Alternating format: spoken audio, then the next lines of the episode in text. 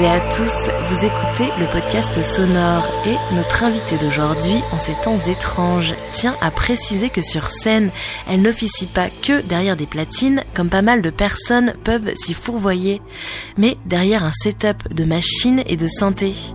Car même si Calling Marianne peut parfois être DJ, elle n'en est pas moins productrice et live performeuse avec, je cite, une série d'EP mêlant électro, acide et techno percutante. Avec notamment des projets comme The Parade sorti en 2017, Pieces sorti en 2018, Rainmaking en 2019 et plus récemment encore avec Calling for the Past sorti en 2020 car celle qui fut lauréate du prix du jury des Inouïs du printemps de Bourges en 2019 est également la fondatrice et tête pensante du label Cunt Records. Elle tourne également avec W Spectacle pour ses dates et officie au sein du projet Salafaire ainsi que du collectif parisien Conspiration. Je l'ai donc retrouvée dans son studio pour lui redonner la parole en tant qu'artiste.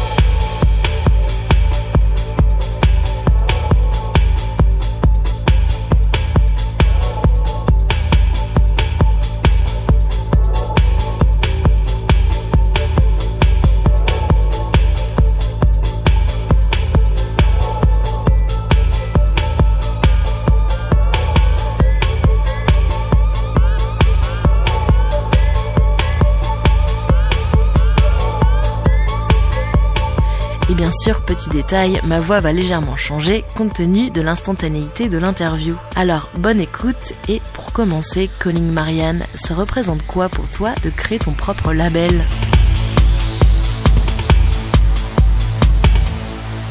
En gros, le la création du label, elle s'est faite parce que c'est possible, en fait, en quelque sorte. Parce que je, peux exister musicalement sans dépendre d'un label aujourd'hui.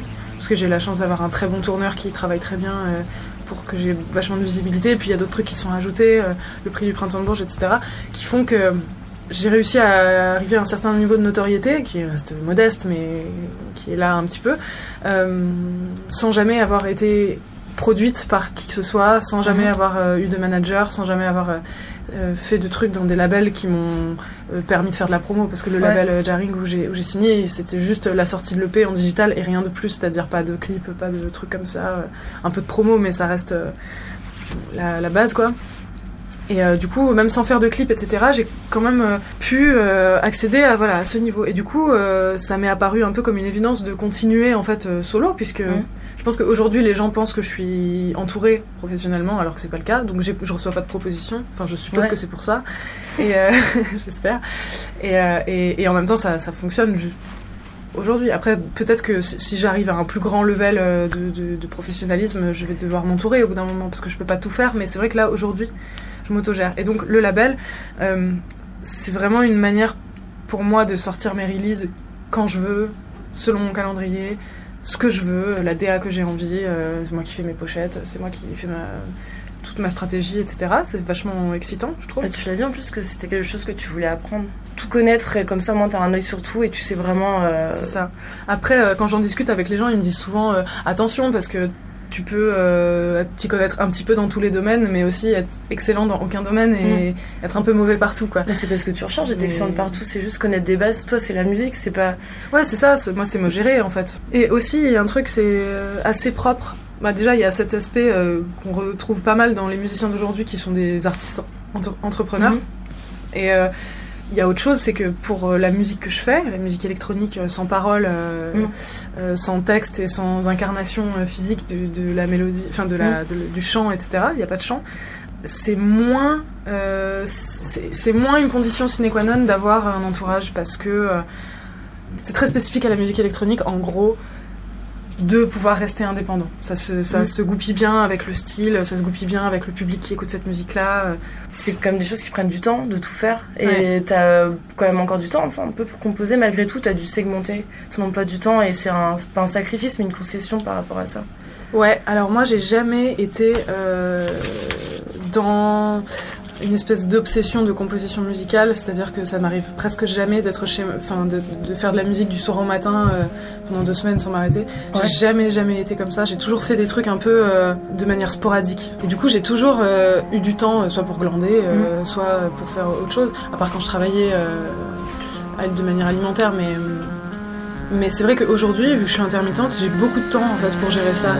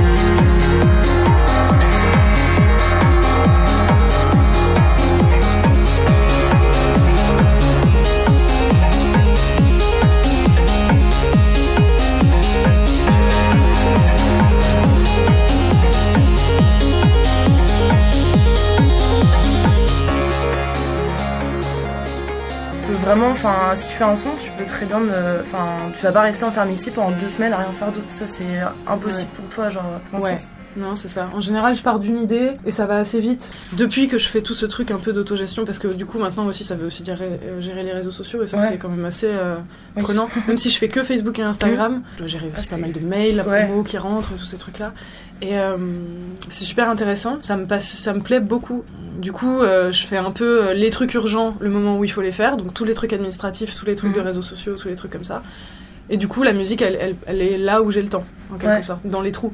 Et euh, je suis pas sûre que ce soit une très bonne chose. Parce qu'on a toujours un peu cette image que les artistes doivent être euh, complètement dévoués à leur art. Et c'est Ouais. vrai que je pense que j'ai moins euh, de, de potentiel créatif aujourd'hui, par exemple, qu'il y a deux ans où. euh, où euh, faire de la musique c'était mon échappatoire et j'avais un travail fixe à côté Ouais. et faire la musique c'était mon échappatoire et là c'est plutôt un truc que je dois faire que je dois trouver du temps pour faire maintenant tu vois Ouais, mais mais j'aime toujours autant ça et Parce que quand je préparais l'interview, en fait, je cherchais un peu un angle, un angle d'attaque, tu vois. Parce que je me Mm. suis dit, je vais pas lui poser des questions sur Bourges, enfin, toutes les questions, ça revenait tout le temps et j'ai pas envie de ça. Et en fait, j'ai commencé à regarder des vidéos bah, de beatmakers, tu vois, genre des Mm. interviews, et je me suis dit, en fait, c'était là où je voulais aller. Les questions, ça parlait, genre, bah, justement, pour la conception, genre de concevoir un, genre, un track à plusieurs, parce que je sais que t'as ça Ouais. à faire. Et quand vous composez, vous êtes tous, enfin, tous ensemble, pardon, et il y a une, une alchimie, du coup, entre vous. quand je travaille à plusieurs, euh, notamment avec faire, c'est un peu la première fois que j'arrive à bosser en groupe parce que normalement, j'en suis aussi, je pense, un peu venue à la production et à la musique électronique parce que j'étais jamais très à l'aise avec d'autres musiciens. Genre, euh, déjà, énorme sentiment de l'imposteur, euh, énorme sentiment euh, d'illégitimité musicale. parce que je suis pas une super instrumentiste, je, suis un- je sais faire un peu de piano, je sais faire de la guitare, je sais faire un peu de basse et très mal de la batterie, et du coup j'ai l'impression d'être nulle dans tous les instruments et, et, euh, et je chante pas en plus de ça, enfin tu vois, enfin, Ouais. je, je chantais avant mais là j'ai pas du tout envie de chanter sur ce projet là. Et euh, du coup j'ai eu pas mal de, de, de- de- Ouais, je sais pas, ce sentiment de- d'être un peu nul et de servir un peu à rien à côté des autres. Et puis moi, mon, mon process d'écriture, il était très, euh, très temporel, très ordinateur, quoi, tu vois. Mais justement, avec ça l'affaire, ça se passe vraiment bien parce qu'on a des rôles qui nous sont un peu propres. Mais on arrive aussi à sortir de notre case de rôle. Par exemple, moi, je, je- mon- profil, euh, il est assez focus sur les mélodies, euh, l'acide et tous ces Mm. trucs-là. Euh, par exemple, Lucas, il va faire Ouais. tout ce qui est les percus. Sylvain, il va faire tout ce qui est les synthés texturiels, les basses, les ambiances, etc. Et il y a aussi Rémi, qui lui a un synthé modulaire et qui, en fait, on est assez complémentaires tous les deux. Il fait aussi des trucs Mhm. plutôt harmoniques, mais plutôt les, les accords, tu vois. Et on a tous comme ça quelques éléments dans le morceau. Et, euh, et en même temps, on fait euh, l'écriture tous ensemble. L'écriture, euh, on enregistre nos prises et après on fait ah ce serait mieux que le drop il soit là. nanana. Et ça on le fait à quatre en fait. Et c'est assez cool. Et t'as eu du mal à te lancer dans ce projet ou pas, du coup, par rapport à ça? Du bah coup, euh, ça c'était vrai tout le temps où c'était pas de la musique électronique. en. Ouais. Mais là, ça t'a fait du bien un petit peu quand même de Ouais, dire grave, euh, que ça très te cool. fait évoluer du coup parce que toi tu peux te dire ok là ça a peut-être pas marché mais je suis peut-être pas prête ou je veux pas me lancer là-dedans. Finalement tu t'es fait un peu violent. Violence. Non, je me suis pas fait violence parce que euh, moi j'avais déjà travaillé avec Maze, donc euh, Mhm. Sylvain et Lucas, qui sont dans ça l'affaire. Euh, pas pour faire des compos ensemble, mais on s'est déjà remixé les uns les autres. Lucas, il fait le mastering de mes morceaux, donc on se connaît très bien Mm. et en fait, ça s'est fait assez naturellement. On nous a dit, tiens, ça vous dirait pas de faire un truc ensemble et de proposer un, un live unique au Répercu Sound à Lyon Et on a fait, bah ouais, si, grave, trop bien. Et on se connaissait pas avec Mm. euh, Rémi, par exemple, tu vois. Rémi, il est venu de Lyon, euh, il a pris des trains et tout, et on a bossé et ça a super bien marché tout de suite. Je pense qu'il y a une partie, c'est alchimie humaine, genre ça marche bien, on s'entend bien, on est respectueux les uns avec les autres, c'est cool, il y a une bonne ambiance. Et l'autre partie, c'est euh, on est complémentaires en fait euh, professionnellement, donc Ouais. ça, ça, ça, ça se goupille super bien. Après, euh, je suis pas sûre de pouvoir faire beaucoup de sortes de projets à plusieurs Ouais. avec plein de gens. Parce que j'ai mon process un peu et qu'il est un peu euh, solitaire en quelque sorte. Mm. Mais c'est pas non plus. euh, J'ai vachement envie là de de faire des feats, tu vois. J'ai envie d'inviter des musiciens, euh, j'ai envie de Bah, faire des trucs ce comme ça. J'allais demander aussi, parce que il y avait, euh, enfin, je pensais à la question de la voix. Là, enfin, c'est ma question, c'était si toi un jour tu voulais poser ta voix dessus, mais bon, visiblement, euh, ça n'a pas trop l'air d'être, euh, Mm. enfin, pas pour, pas pour l'instant, mais juste, euh, ça, là, c'est pas ce que tu recherches. Moi, je, je- là, je sors d'une phase où j'étais très très musique de club et très musique instrumentale. Mhm. C'est carrément euh, pas du tout hors de propos de, de mettre de la voix euh, sur la musique.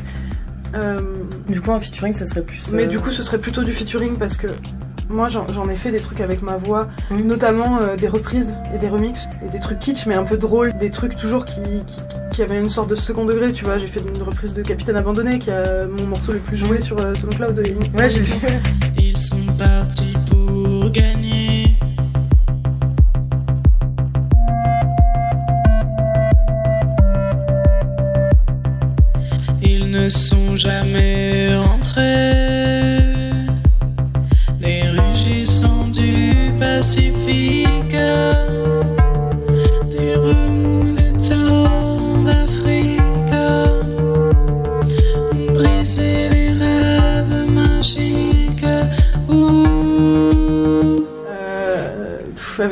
Phase de voix autotunée, enfin bref, euh, c'était rigolo, mais ça reste des trucs un peu blagues. J'ai du- vraiment du mal à, à me dire euh, ma voix c'est un instrument et, et je peux l'utiliser dans ma musique, j'ai pas envie de ça. Mais aussi parce que je sais pas comment en techno placer ma voix, qui est une voix de meuf, Mm. sans que ce soit euh, justement euh, dans le cliché un peu de la meuf, euh, la voix sexy de meuf sur les sons techno, tu vois.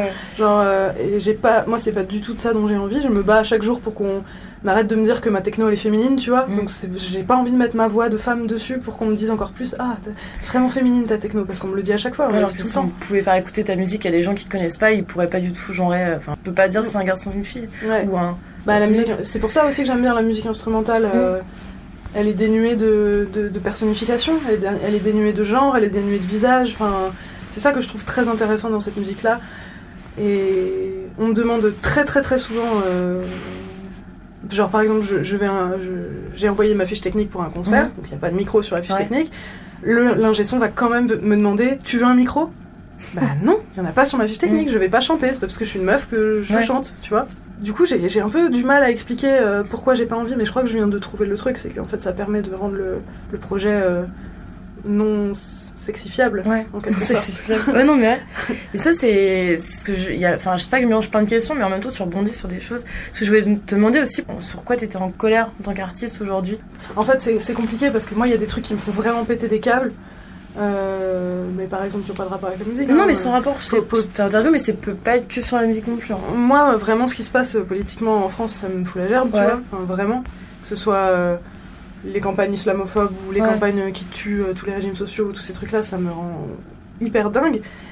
Et pour autant, euh, et bien sûr, euh, toutes, les toutes les discriminations de genre et, et- et les comportements sexistes et tout ça, évidemment. Moi, je suis vraiment. je, je plaide pour une musique pure, en fait. Ouais, pour, tu- pour une musique qui n'est qu'elle-même. Qui n'est- Pas, qui n'est pas. pas d'opinion. Pas, ben, pas d'opinion, mais pas de. Pas de discours euh, vraiment. Pas de discours, Ouais. en fait, c'est ça. Parce que je trouve que si tu vois une toile de maître et que en dessous t'as l'explication de ce que c'est, Mhm. ben c'est bien parce que tu peux comprendre le, le contexte, mais Mm. du coup ça te kill toute euh, possibilité de, de- de- d'interprétation et de rêve. Moi j'ai envie que ma musique, on puisse se dire euh, c'est bien, ça me fait danser, c'est beau. Euh, j'aime et j'ai envie aussi que, que, que les gens se fassent leur propre narration tu vois parce que Mm. Parce que c'est comme lire un livre euh, Mm. par rapport à regarder un film. Tu vois ce que je veux dire? Pour moi, une musique sans parole, c'est vraiment comme lire le livre au lieu de regarder le film. C'est-à-dire que Mm. tu as le squelette narratif, le nom des personnages qui t'est imposé, mais alors euh, leur tête, euh, la- le, le plan de la maison, euh, enfin j'en sais rien, tu vois, le- la température qu'il fait, euh, tout ça c'est des trucs que ton cerveau va pff, générer tout seul. Mm. euh, que tu vas que- et puis quand tu regardes le film tu te dis ah ça ça m'est imposé d'accord alors la... toute la lumière du film elle est verte ok donc ça fait une ambiance comme ça alors que moi je voyais une ambiance comme ci Mm. et pour moi une musique sans parole c'est ça c'est genre une musique où on te donne pas les clés de compréhension euh, instantanément de ce que tu es en train d'écouter en fait quand on te dit une dans une chanson euh, je sais pas moi, je sais pas d'idée de paroles, des, des paroles d'amour euh, Ouais. ou je sais pas quoi, euh, tu sais que c'est une chanson d'amour. Mais une chanson de musique euh, électronique sans parole, euh, ça peut être une chanson de plein de trucs, ça peut être une chanson de d'écologie, ça peut être Ouais. une chanson de. Et je reviens là- là-dessus parce que moi, je j'ai du mal à. En fait, j'ai du. C'est un peu. compl- Je suis, je suis un peu partagée quand on me pose la question en interview, genre, c'est quoi tes convictions? Mhm. Parce que d'un côté, j'en ai des convictions, j'ai des, vraiment des, des opinions euh, assez fortes sur euh, des trucs, Mhm. mais j'ai en même temps pas du tout envie que ma musique soit associée à ces opinions comme elle est déjà associée à mon Ouais, c'est genre. ce que tu disais. Ou euh, tu vois, genre j'ai vraiment envie que mon travail d'artiste soit complètement séparé de, de, de, de ma personne. Alors c'est complètement à l'opposé de ce qu'on est en train d'essayer de faire aujourd'hui, c'est-à-dire d'arrêter de séparer les gens de leur œuvre. Est-ce que l'artiste, il est obligatoirement. Il doit être euh, rattaché à ce qu'il fait en tant que personne et en tant qu'artiste C'est ce gros Je, je pense débat. que ça dépend si euh, cette personne fait des trucs problématiques ou pas. Ça dépend, ça oui. dépend si euh, l'œuvre sert la personne, Mm. tu vois. Par exemple, on va parler d'un réalisateur qui est très en vogue pour on sait quoi. À partir du moment où il utilise son statut d'artiste pour piéger des femmes et abuser d'elles, Mm. Euh, oui, c'est problématique. Tu peux pas séparer l'homme de l'artiste puisque l'artiste fait partie de l'homme et l'homme fait partie de l'artiste. Moi, je considère que j'ai ma vie, euh, je suis lesbienne, euh, j'ai un chat, enfin j'ai pas de chat, mais je Ouais. pourrais avoir un chat, je pourrais être végétarienne ou ne pas l'être. Ça, c'est des choses qui, qui ont trait à ma vie personnelle et qui n'ont pas euh, forcément de, de place dans ma création. Parce que du coup, il y a, ça rend- c'est pour ça que c'est assez intéressant la musique électronique. Quand j'écoutais tes morceaux, je me disais, mais qu'est-ce qui l'a amené à composer ça? Est-ce que c'est. Tu penses à quoi? Tu penses à quelque chose de personnel, à quelque chose que tu as vu? Ou alors, dans ce cas-là, est-ce que ça veut dire aussi séparer le, enfin, la pureté aussi? Enfin, cette pureté? Ben, en fait, c'est assez marrant parce que quand je repense à quand j'ai fait certains morceaux, déjà, je m'en souviens pas de les avoir faits. Je sais que c'est moi, mais je me souviens pas à quoi je Mhm. pensais. Et j'ai très souvent cette impression que le truc il sort de moi, que je suis dans une récitation en fait. Genre, soit j'ai une idée en amont, je l'applique, et puis au fil de- des expérimentations dans le morceau, je me dis ah non finalement ça c'était nul, le truc duquel je suis partie je le vire et je suis partie sur autre chose, etc. Soit je garde mon idée, ou ça peut être euh, soit une idée purement musicale, genre une mélodie ou un enchaînement d'accords, ou soit ça peut être une idée euh, d'ambiance, tu vois, je me dis ah j'ai trop envie de faire un morceau comme le morceau de Bidule qui est à 120 BPM et qui te met euh, qui est deep et tout, donc tu vois, soit tu pars d'un mood, Ouais. soit tu pars d'un truc Ouais, musical ça. précis. Mais moi, j'ai j'ai vachement de mal en fait avec, euh, avec ma propre DA. Dans le sens, c'est marrant parce que je plaide de, de vouloir gérer Mhm. ma DA et en même temps, je, je suis un peu aveugle sur la DA. Genre, je me dis, on- tu vois, genre euh, par exemple, imaginons, on me fait une proposition, ah, bah, on va faire un clip pour ce morceau, ça t'évoque quoi? Ben c'est compliqué, tu vois. Je suis Mhm. obligée de, de réfléchir à, à quoi je pensais en le faisant, euh, mais souvent ma finalité elle est purement musicale. C'est ça le truc, c'est que je me dis pas euh, j'ai envie de faire penser à une balade en forêt, tu vois. Ouais. Je me dis pas j'ai envie de faire penser à la révolte. Mais après, tu vois, comme tu disais tout à l'heure, ça peut quand même amener les gens à avoir leur subjectivité sur ta musique et eux à les amener à Mm. penser des choses. Est-ce que des fois il y a des gens qui viennent te voir et qui disent genre ah tel morceau ça m'a fait penser à ça alors que toi tu vas dire ouais je me rappelle peut-être même pas quand je l'ai écrit. Enfin, ça te fait ressentir quoi quand il y a des gens justement qui s'imaginent des choses qui peuvent être fortes sur ta musique alors que toi tu disais bah. En vrai, ça arrive très très rarement Ouais. que l'avis des gens sur ma musique Ouais. soit séparé de la DA que je leur ai donnée. On va dire euh, mon morceau de parade, tu Mhm. vois, où j'ai fait un espèce de teaser avec euh, des, des soldats de Corée du Nord et c'est aussi Ouais. ma, ma pochette, etc. Ça, c'est DA dernière minute, je sais pas quoi, je sais pas ce que ça m'évoque. euh, ah bah vite fait, le beat, ça pourrait être un peu militaire. J'ai essayé Mhm. de faire un montage vidéo, ça marchait super bien avec des pas au ralenti. Donc j'ai fait ça, j'ai fait genre ah c'est bon, c'est efficace, ça marche, hop. Et je rencontre souvent des gens qui me disent Ah là là, ton EP The Parade, là, euh, oh, putain, cette puissance militaire, euh, ça m'anime. euh. Et j'étais là, genre, c'est étonnant parce que moi, en le faisant, ça n'avait rien de militaire jusqu'à jusqu'à une semaine avant que je décide de, de sortir ce Mm. morceau, tu vois. Parce que tu peux pas sortir une œuvre musicale sans pochette, sans titre. Mm. et si tu le fais, elle n'existe pas, tu vois. Enfin, mais t'es obligé, en quelque sorte, de trouver une, une direction pour tes morceaux.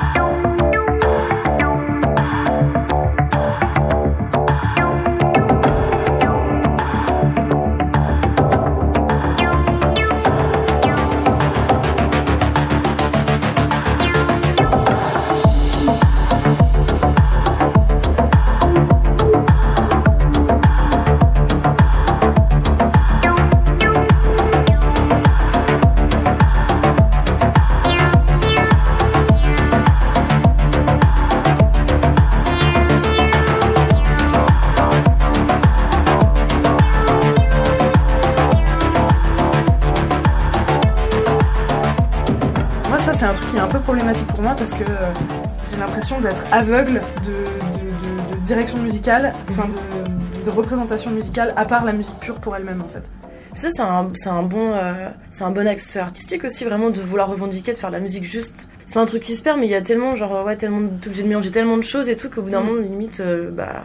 Comme ça que je le perçois, mais j'ai aussi conscience que c'est pas une vision très sexy de la musique pour les gens, tu vois. C'est Ouais, pas... mais c'est ton c'est- parti pris, c'est comme tu l'as dit, c'est Ouais, pas, de c'est faire- ça. c'est pas de faire ça. Et euh, ça revient aussi sur un truc sur lequel je voulais te parler, c'est, qu'est-ce que ça a changé pour toi, justement, d'avoir cette visibilité? Je pense qu'il y a deux choses. Premièrement, il y a un contexte actuel qui fait qu'on met énormément en valeur euh, les femmes artistes. Enfin, énormément, pas assez, mais beaucoup plus qu'avant. On les cherche, on les, on les, on les digue, les femmes Mm. artistes, pour pouvoir avoir des line-up euh, pari- paritaires. Donc euh, déjà, ça fait, ça permet de faire exister beaucoup de profils féminins, Mm. euh, ce qui avant n'était pas forcément le cas.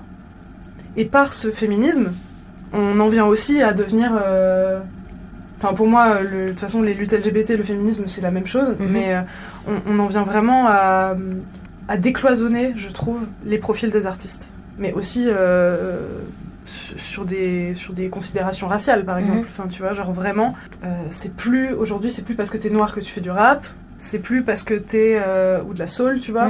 Ou c'est plus parce que t'es une meuf que tu fais de la pop avec, de la, avec une jolie petite guitare, ou c'est plus parce que t'es un mec barbu que tu vas faire du métal. Enfin, tu vois, tu Ouais. peux être un mec barbu et, faire, et être euh, bassiste dans un groupe de pop, tu peux être euh, une meuf euh, noire et faire de la techno, Mhm. ou tu, enfin, tu vois, genre vraiment, il y a une, une grosse déclassification des profils par, par style de musique, mais aussi une vachement grosse euh, destruction des cloisons entre les genres musicaux, aussi, j'ai l'impression. Du coup, tu pensais un jour vraiment rentrer dans ce milieu-là de la musique, c'est comme une facette Tu veux dire dans arriver au, au Ouais, stade de l'institutionnel et Ouais, c'est ça. euh, C'est ce que c'est, c'est, c'est. Je crache pas du tout dessus, parce que ça fait partie d'un, système qui est là et tout ce que. Mais c'est. J'aurais jamais pensé de voir un jour faire partie justement Ouais, de moi ce non, moi non plus. En fait, c'est un peu bizarre parce que j'ai jamais trop osé y rêver. Euh, déjà parce qu'on se dit toujours qu'on est une merde et qu'on n'y arrivera pas, mais aussi parce que euh, la direction musicale que j'ai prise euh, me laissait pas du tout penser que qu'il y Mm. aurait cette mainstreamisation et cette institutionnalisation. Mais heureusement, il y, a des- y a des nanas qui ont ouvert la voie avant moi. Tu vois, il y a, y a La Fraîcheur, il y a Miley Mm. Elles sont, elles sont géniales et elles sont reconnues hors de la techno, elles Ouais. sont reconnues hors du milieu euh, LGBT ou féministe, elles sont reconnues pour ce qu'elles sont, des artistes euh, complètes quoi. C'est pour ça que ça t'offre aussi cette chance de te faire connaître.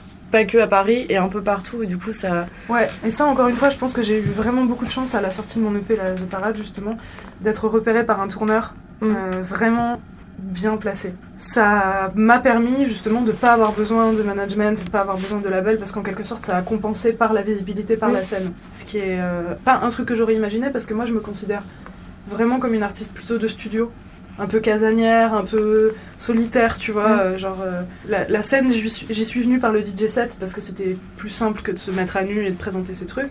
Finalement, j'ai commencé à faire du live qu'en 2017 et c'est pas évident, tu vois. Genre, c'est toujours pas. Je suis pas une bête de scène. C'est pas un truc où je suis méga à l'aise. C'est un truc qui est là et qui existe parce que.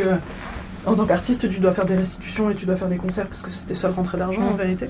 Mais, euh, aujourd'hui j'aime ça, j'aime la scène, j'aime euh, un peu euh, me mettre en avant et, et être applaudi et tout ça, bien sûr, tu vois, c'est très cool. Mais c'est un truc qui, qui, qui était pas à la base euh, un trait de ma personnalité, tu vois. Genre, euh, mon but premier c'était pas de me mettre en scène, c'était vraiment de faire des prods, Mm. on va dire. Et du coup, je pense que j'ai eu vraiment de la chance de rencontrer ce tourneur parce qu'il m'a grave poussé en fait à développer le live parce que lui c'est son intérêt commercial, c'est ça qui l'intéresse, Ouais. c'est que je fasse des concerts. Donc, euh, donc il m'a vachement poussé là-dedans. Et en plus de ça, c'est quelqu'un qui a un réseau très instit. Et du coup, ça a été très complémentaire avec mon, mon projet où moi j'avais tout mon réseau parisien, tous les trucs LGBT, Ouais, les, les, les bars, euh, tous les trucs à DJ set. Et lui, il avait tout le reste. tous les smacks. toutes les smacks, tous les festivals euh, où il y a. euh, D'ailleurs, c'est marrant parce que je joue pas beaucoup dans des festivals d'électro. Je Ouais. joue quasi que dans des festivals avec une offre euh, très variée. Ouais, Ça- carrément. Il y a un peu d'électro, un peu de pop, un peu de rap, un peu de variétoche, un peu de rock. euh, un peu je- à l'image du printemps de Bourges Ouais. en fait, en quelque sorte. Mais c'est, je sais pas, je trouve ça tellement euh, pas, pas amusant, mais euh, tu te retrouves là-dedans, genre. Ouais, ouais, c'est grave cool. C'est vrai que je- je- quand je- quand j'en parle, je suis toujours un peu. euh, à propos de moi, je veux dire, je suis toujours un peu cynique, un peu euh, blasée, mais en vrai, je, clair. je suis hyper contente de- d'avoir ça. Enfin, c'est trop trop chouette de, Ouais. de réussir en quelque sorte. C'est pour ça que c'est aussi très surprenant, je trouve. Enfin, tu vois, quand j'ai gagné ce prix à Bourges, mais j'ai pas compris. Enfin, vraiment, j'ai pas compris. Je me suis dit, ils se sont trompés, c'est pas possible parce que j'ai j'ai pas l'impression de dégager un truc méga. euh, euh, aimable ou méga charismatique, tu vois. Moi, j'aimerais bien qu'on qu'on voit pas l'artiste et qu'on voit que la musique, mais ça, c'est impossible parce que dans une société où c'est comme ça. Si je pouvais, moi, je disparaîtrais. En fait, j'aurais aimé commencer mon projet masqué presque, tu vois, en Ouais, quelque sorte. j'ai pensé tout à l'heure. Je me dis des fois je vais faire un side project euh, masqué pour tout reprendre à zéro et tout. Et du coup j'ai un peu, euh, je suis déjà assise, tu vois, Ouais. je suis déjà dans ma posture et j'ai pas hyper envie de changer ce que je suis. J'ai envie de rester euh, cette meuf euh, un peu blasée mais en même temps contente. et et je sais pas comment dire mais en gros, tu vois genre par exemple typiquement genre il y a un truc qui me qui, qui, qui me stresse par rapport à la scène c'est qu'il faut s'habiller, tu vois. Il faut, il faut Mhm. se préparer. Il faut avoir une tenue de scène, ou il faut être euh, chic, ou il faut être euh, avoir ton, ouais. ton truc exprès. Mais moi, j'y arrive pas. Ça me. Ouais.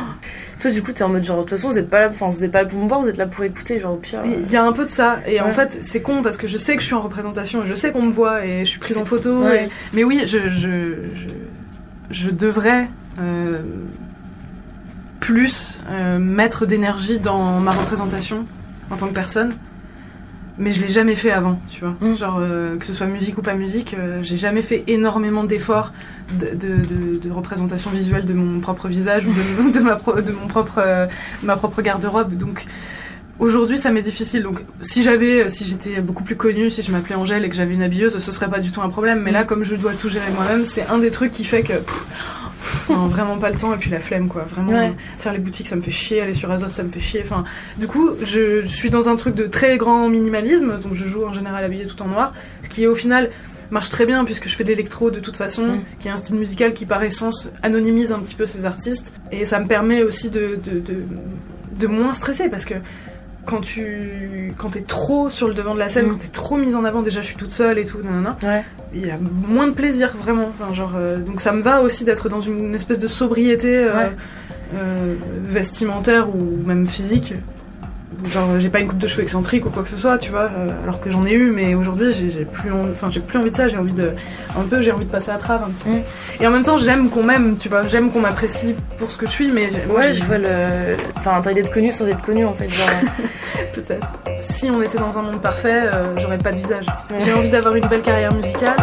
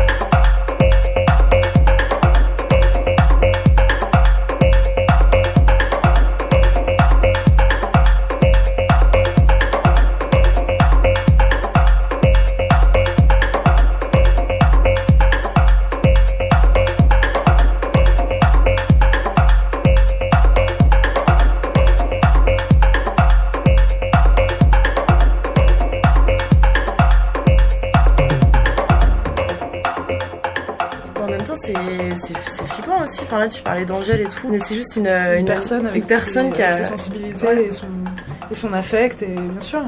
Puis c'est facile de bâcher Angèle, hein, enfin, facile de bâcher une meuf qui est jolie, tu vois ce que je veux dire Ouais. Ouais, elle, a, enfin, elle a tout pour elle en quelque sorte, donc euh, on peut très facilement lui dire ouais mais nanana, elle était passée pour le perso.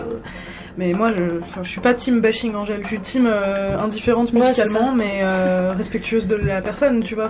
Euh, je voyais au mieux aussi, euh, elle, a, elle a mis un post sur Instagram où elle disait euh, qu'en gros, déjà, voulait se faire appeler Evan, enfin, voulait plus être reconnue ni en, ni en fille ni en, ni en garçon et tout. Et aussi, elle parlait genre des, genre des menaces, genre des, des menaces, genre de- du harcèlement qu'elle vivait chez elle et tout. Et je me suis dit, mais la violence, enfin, que la, pas, pas la célébrité, mais tu vois, genre même à son échelle, ouais. et émergente, tu dis, mais. Enfin, personne n'est prêt pour ça, tu vois, en fait. C'est vrai que moi, je, je- de par, encore une fois, Mm. euh, mon profil, ma musique et tout, je souffre pas d'une horde de, de fanzoozing, tu vois. Mm. Je, sais- je sais pas du tout les gens que je vise, Mm. en plus, les gens qui sont susceptibles de faire du, du fanzoozing, mais. euh, euh, Je ne connaissais pas ce terme.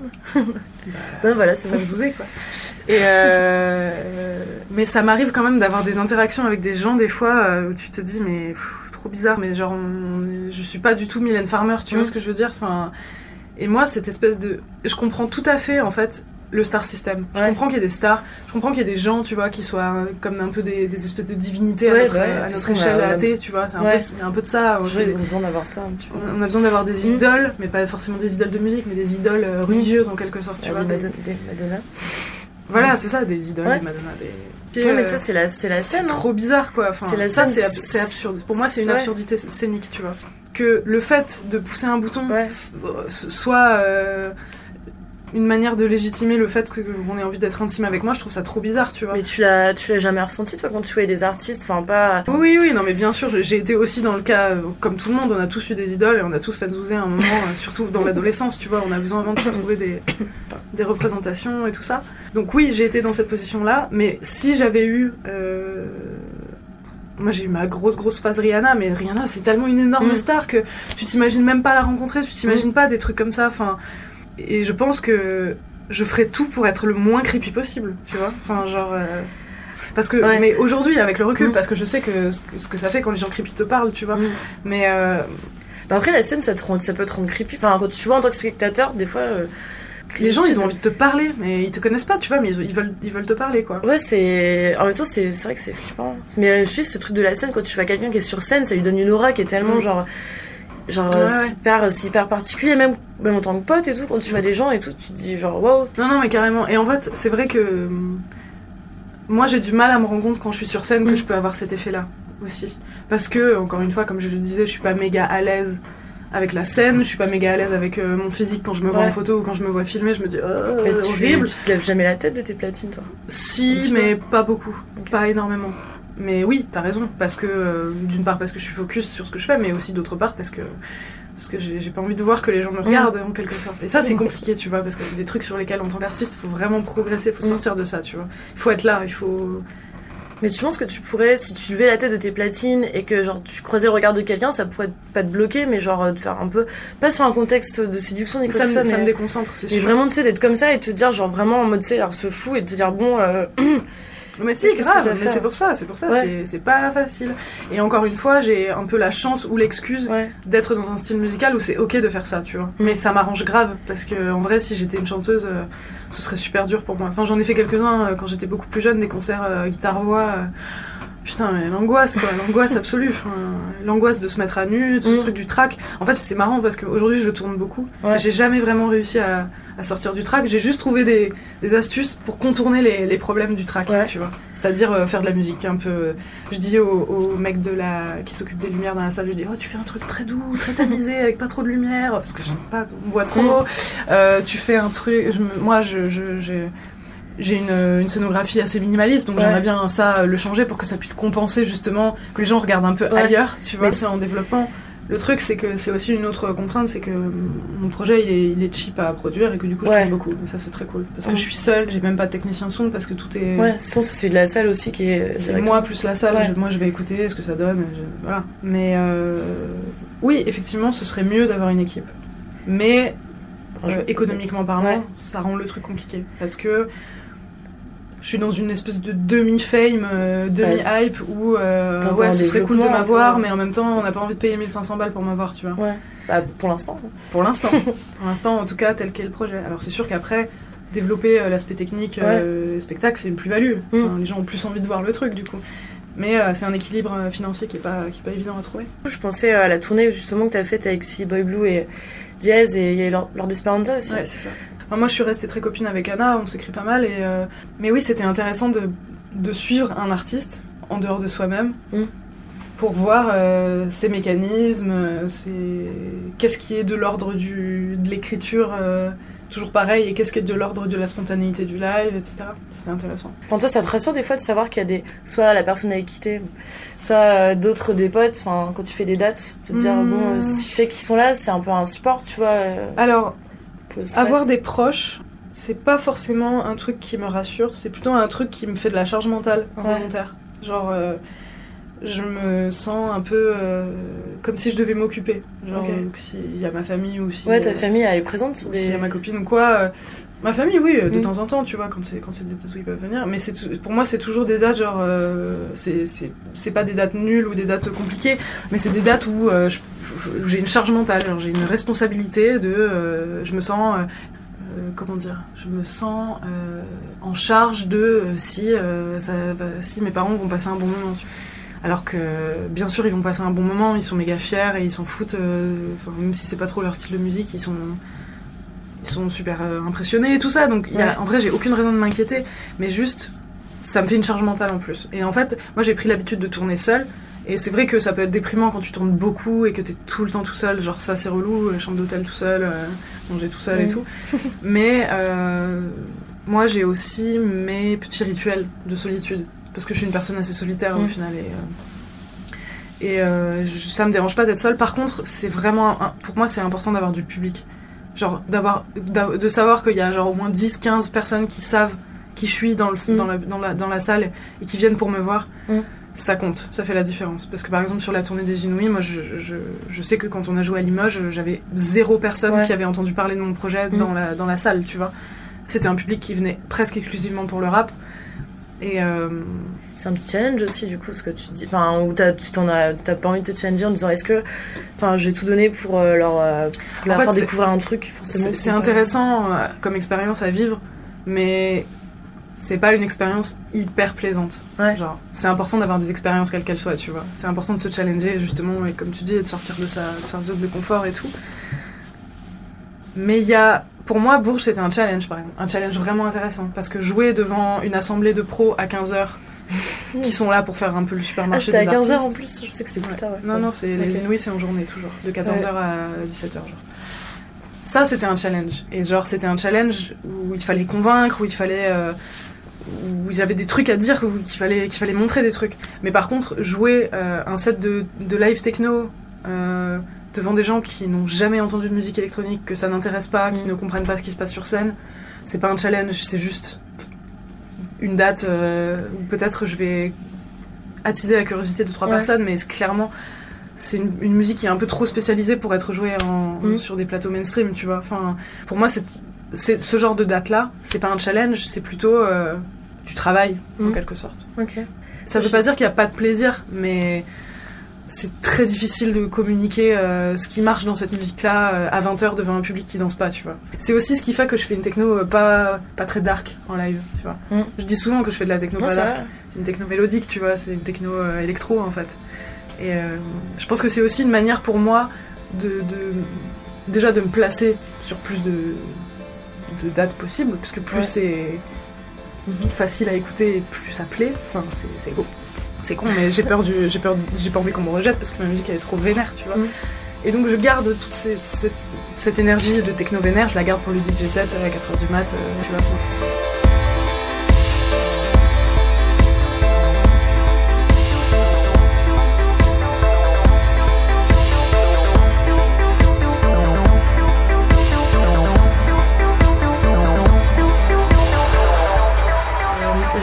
Poser euh, une dernière question. Alors, ta chambre d'adolescente, elle était comment Elle Et, était euh, extrêmement en bordel. Vraiment, tu sais, le sol recouvert de choses. d'habits et de merde et d'assiettes et de Ah ouais Genre. trucs, euh, des trucs cracra quoi. en Enfin, mode cracra. Trainspotting hein. Non, pas sans les seringues. Sans mais- la, sans la drogue, ouais. Sans en. Non, mais en mode vraiment ado qui sait pas gérer sa vie, quoi. Enfin, Après, j'avais euh, quelques posters euh, vers mon lit. euh, T'avais un rapport particulier avec? Enfin, c'était quelque chose où t'aimais bien être dedans bah, Vraiment, tu t'es appris à devenir ce que t'es aujourd'hui en tant qu'artiste Ou ça a rien à voir et. Ça dépend des périodes, parce que j'ai eu plusieurs chambres, vu que j'ai habité un coup chez ma mère, un coup chez mon père. Donc quand j'habitais chez ma mère, donc plus jeune, ma chambre, elle était vraiment... Elle était aussi en bordel, mais genre vraiment, j'y passais beaucoup de temps. euh, Je bouquinais, je faisais beaucoup de trucs et tout. Après, quand j'ai un peu grandi et que j'étais chez mon père, euh, j'y passais moins de temps. Parce que aussi j'ai découvert l'ordinateur et que l'ordinateur était pas dans ma chambre et que du coup... euh, du coup, j'étais beaucoup sur l'ordi et pas beaucoup dans ma chambre. Ouais, je pense que quand j'avais genre 16 ans, c'est devenu uniquement un lieu de- de- d'entreposage de, mon merdier et de dormir, tu vois. Mais euh, ouais, très en bordel. Et ça va mieux, hein. je suis beaucoup, beaucoup moins bordélique qu'avant. Je suis hyper organisée sur certains trucs et pas sur d'autres. Mais euh, gros, gros bordel, grosse confusion, quoi.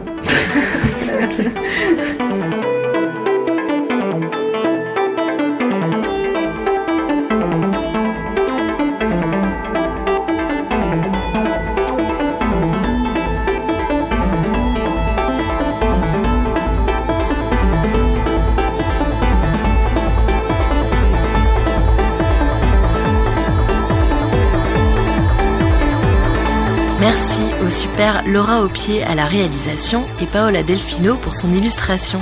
Merci à Léa de W Spectacle, aux artistes Omu, Angèle et Marianne, au printemps de Bourges annulé cette année et à vous qui nous écoutez. Le générique est une production de Morgane Blanc accompagnée de la voix de Sandra Nicole. Vous pouvez retrouver tous les liens des projets subjectifs sur la bio du compte Instagram Subjectif Podcast ou sur les smart links en description. Notre prochain invité sera Pierre Plantin, le chanteur du groupe Inigo Montoya.